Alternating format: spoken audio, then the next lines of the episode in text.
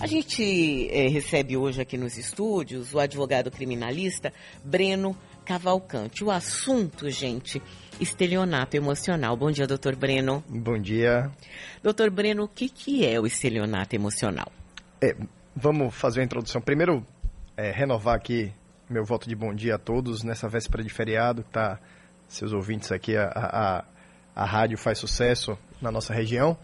É, bom, o estelionato sentimental, ele é um projeto de lei hum. que está tramitando no nosso Congresso, já foi aprovado na Câmara e se dirigiu ao Senado Federal e vai trazer aí um, um novo crime, certo? Que é uma modalidade de estelionato. Vamos lá, o que é o estelionato? É você obter uma vantagem indevida, ilícita, é, mantendo alguém em erro por uso de um, uma fraude ou um ardil. E o que é que vem a ser então o estelionato sentimental? É você fazer com que a vítima entregue bens a você com a promessa de manter com ela uma relação afetiva. É o que a gente começou a ver com, é, por exemplo, o golpista do Tinder, que foi uma, uma série que fez sucesso, tem feito sucesso é, nos streams aí. A gente teve outros dois casos, né? Teve um caso é, hoje é terça, foi semana passada, de uma uh, mulher que achou que estava se correspondendo com o ator John Depp. É, e a, a, gente teve, desculpa eu ri, é triste, mas é porque você percebe o que é um estelionatário, né? Uma, uma mulher também, uma mulher do Japão, que acreditava estar se relacionando com um astronauta russo Nossa. que precisava, enfim, de, de recursos. Agora, doutor, é, quando a gente fala, o senhor usou um termo, eu não anotei aqui, mas é, é, entregar recursos, a gente está falando necessariamente de dinheiro, de dar dinheiro, mas ou não. Por que, que eu falo isso? Porque quando a gente pensa no estelionato, pode ser só dar boa vida. A pessoa pode sustentar a outra, digamos assim. Isso, exatamente. É, na linha do que você já antecipou, é, o estelionato, ele é o oferecimento de, de uma vantagem de natureza econômica patrimonial.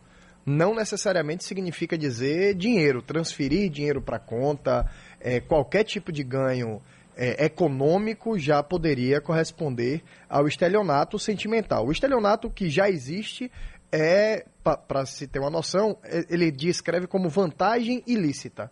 É uma vantagem patrimonial, que pode ser dinheiro, bens, o que quer que seja. Né? Mas, é, no caso do, do estelionato sentimental, ainda é um crime é, para nascer no nosso ordenamento, né? Tá, tá no Senado Federal, por enquanto está se colocando assim, né? Entrega de bens, etc. Então, tem uma conotação patrimonial, mas não se, se esgota em dinheiro. E é, é, com relação a, a esse estelionato, são tantas as perguntas, né? Porque como ele ainda não está, é, não, não é um tipo efetivo, mas é, quando a gente pensa em estelionato emocional, doutor, é, obrigatoriamente a pessoa tem que estar sendo enganada também. Por que essa pergunta? Porque muitas vezes a pessoa gosta de ser enganada. Sim. Ela não é enganada, não é como esse caso desse astronauta ou do falso Johnny Depp. É uma pessoa que finge que, né? Eu finge que estou com você porque eu gosto, mas o que eu gosto mesmo é do que você me oferece é, financeiramente, e você finge que eu gosto de você e finge que não é o dinheiro que eu gosto. Isso pode ser caracterizado como estelionato? É, é, Silvana, esse é um problema que a gente tem, certo? A gente não é, sempre o operador do direito, a gente é, lida com uma máxima que é de tentar reduzir o direito penal, não tratar tudo como crime. Então, me parece que esse projeto de lei ele vai trazer exatamente essa dúvida. É uma dúvida de matéria de prova, inclusive.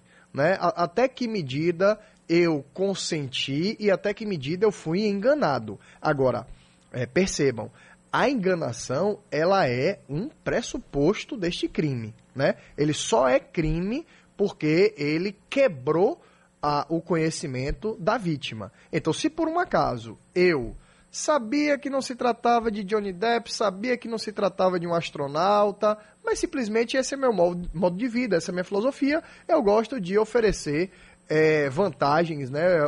uma vida melhor para as pessoas, independentemente, eu finge que estou acreditando, você finge que eu estou também acreditando. Se isso acontecer, não se tem o crime, certo? O crime vai ser efetivamente daquelas pessoas que caíram, tanto é que, que esse é um, um, um apelido para o crime, que é o golpe sentimental, o golpe do amor. Então, você precisa ter efetivamente caído no golpe. Agora sim, doutor Breno, essa senhora do Japão, ela mandou dinheiro para o astronauta voltar à Terra. Em sã consciência, aqui entre mim e o senhor, é, eu não consigo acreditar que alguém acredite que vai precisar. Como é que ela pensou? Que mandou um Pix e aí ele foi num posto de combustível no espaço? Um caixa eletrônico. É, Exato. Porque é isso, né? Que assim, que as situações como essa em que você fala. É, como é que você se deixou enganar? Eu sei que o estelionatário, ele tem um poder de persuasão, né? Um poder de persua persuasão, um poder de convencimento absurdo, né? Ele é envolvente. Conheço pessoas que, que caíram, né? Uhum. É, nesse golpe. Minha mãe mesmo caiu num golpe assim. E a gente, quando a gente soube, a gente ficou muito assustado. Porque ela chegou a entrar no carro da, da estelionatária, Caramba. na verdade, para ajudar. Enfim. Sim. É, mas um caso desse, eu não sei se a gente poderia... Hum. Porque, né, ajudar alguém Isso. a voltar do espaço. Então, ah, vamos lá. No, no direito penal, Silvana, a gente tem um, uma, uma categoria, um instituto que se chama crime impossível, certo? Então, é, é, embora seja técnico, o que a nossa legislação quer dizer é exatamente que tem condutas que são impossíveis de, de se configurar um crime ali. Exemplo, você matar uma pessoa morta. Uhum. Então, matar um morto não pode ser homicídio, porque a pessoa já estava morta. Uhum. Então, é, no caso de estelionato, por exemplo, e o crime de moeda falsa, outro exemplo, né? Eu chego aqui com uma cédula, escrevi na, na folha em branco dois reais e passei para você e você acreditou que aquilo era uma cédula. Isso é impossível que a pessoa caia. Então, claro que a gente não quer ampliar para o direito penal do absurdo, uhum. né? É, naturalmente, o o judiciário e os órgãos de combate ao crime, eles já tenderão a fazer essa filtragem inicial. O que se quer pegar é efetivamente aquelas pessoas que, inclusive por uma circunstância emocional, se encontravam mais suscetíveis e aí é que o estelionatário ou estelionatária é, consegue encontrar um campo fértil para é, é, oferir o máximo de vantagem e o máximo de prejuízo da vítima. Uhum. Então, a, essas hipóteses absurdas, né, grosseiras, que ah, não, mandei um pix porque achei que ele ia voltar da lua, me amando, etc. Pô, claro que talvez essa pessoa, inclusive, precise de algum acompanhamento é. psicológico, é. se é que ela esteja falando sério.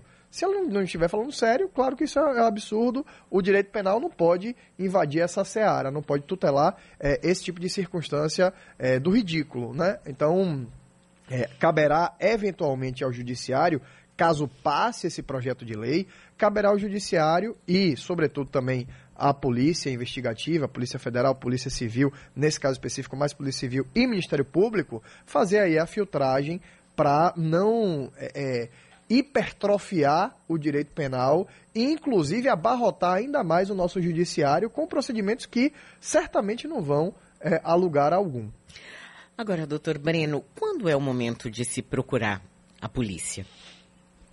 Bom, é, o primeiro momento é aquele em que você se sente lesado, né? Então, quando você começa a perceber que efetivamente, se tratando do, do estelionato sentimental especificamente, que aquelas promessas de uma relação afetiva elas eram promessas ilusórias, eram, é, eram formas de fazer com que você fosse enganado. Então, este é o momento, certo, Silvana? É, hoje, inclusive, é, que, que a, os nossos ouvintes já, já saibam, o crime de estelionato, ele se mantém plenamente em vigor.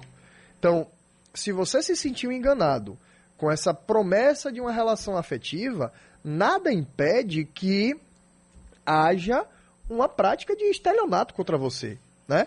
O que o nosso legislador está trazendo é dizendo assim, olha, é, essas relações da internet, elas se modernizaram tanto que a gente pode dar um novo nome específico a essas situações. Mas isso já é um estelionato. Então, se você se sentiu é, lesado, procure os órgãos de controle, procure constitua eventualmente um advogado, mas vá na Polícia Civil, registrar um boletim de ocorrência no Ministério Público, informar esse fato para que se abram, enfim, as apurações. É, já vou fazer a sua pergunta, você com o final do telefone 5093. Agora, doutor, para que criar um outro tipo?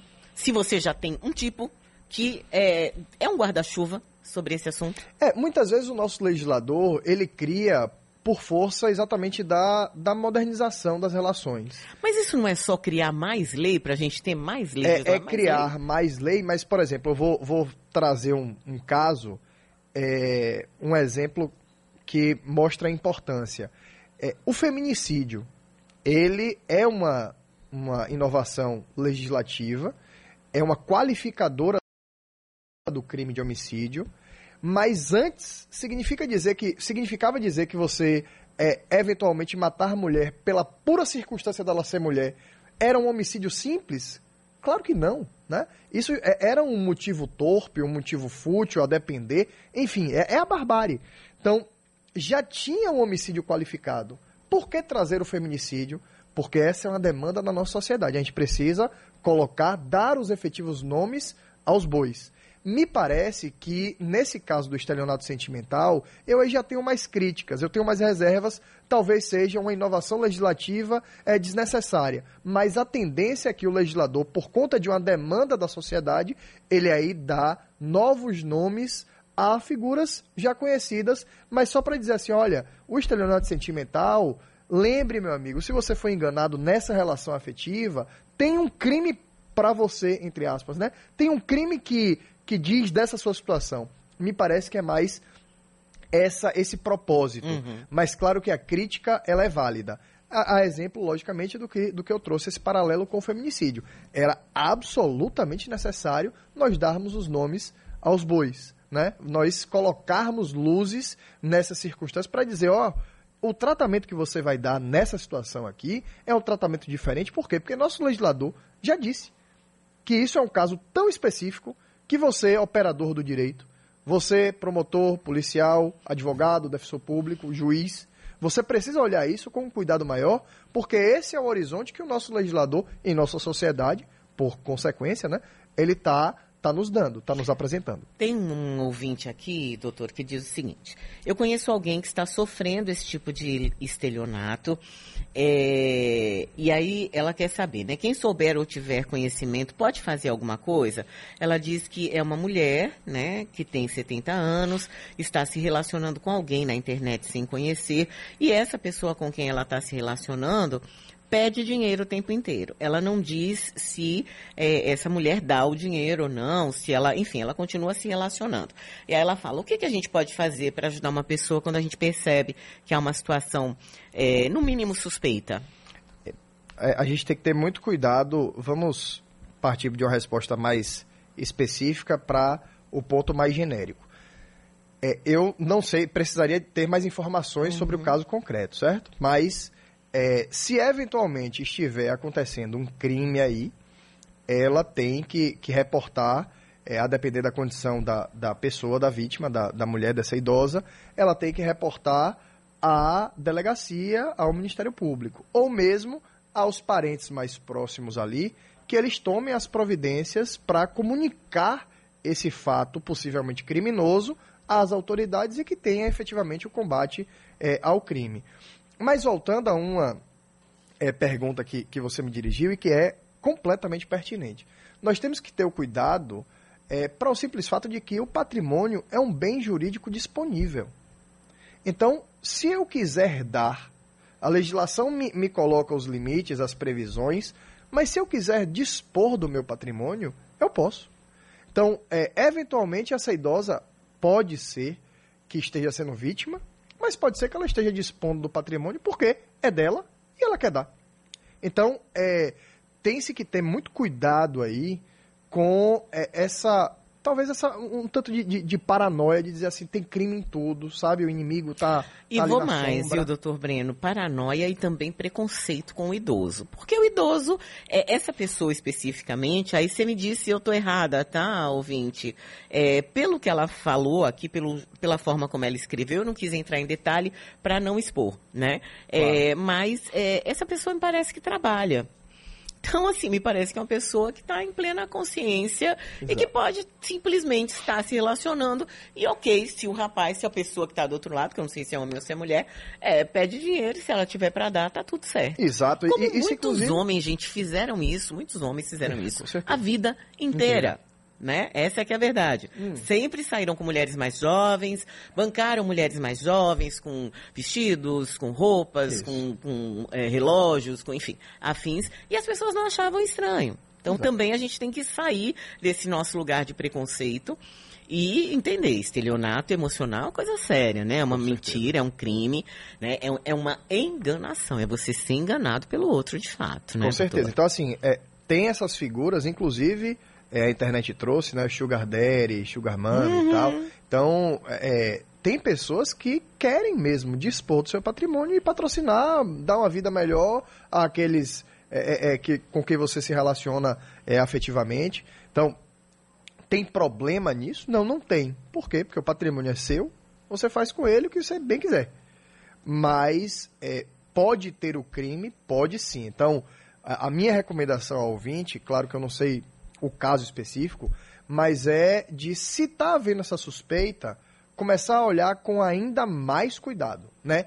Como você já sinalizou, livre dos preconceitos, é, consciente de que o patrimônio da pessoa é dela, ela não está fazendo nada de errado. Se ela estiver sendo feliz, né, talvez a, a, gente tenha que estimular exatamente isso. Que bom que ela encontrou a felicidade aos 70 anos de idade, enfim.